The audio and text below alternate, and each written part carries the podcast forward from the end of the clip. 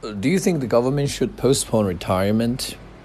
By intuition, I would say this is not a good idea, not a good proposal, because we start working around the age of 25 and we work until the age of 65 or something like that.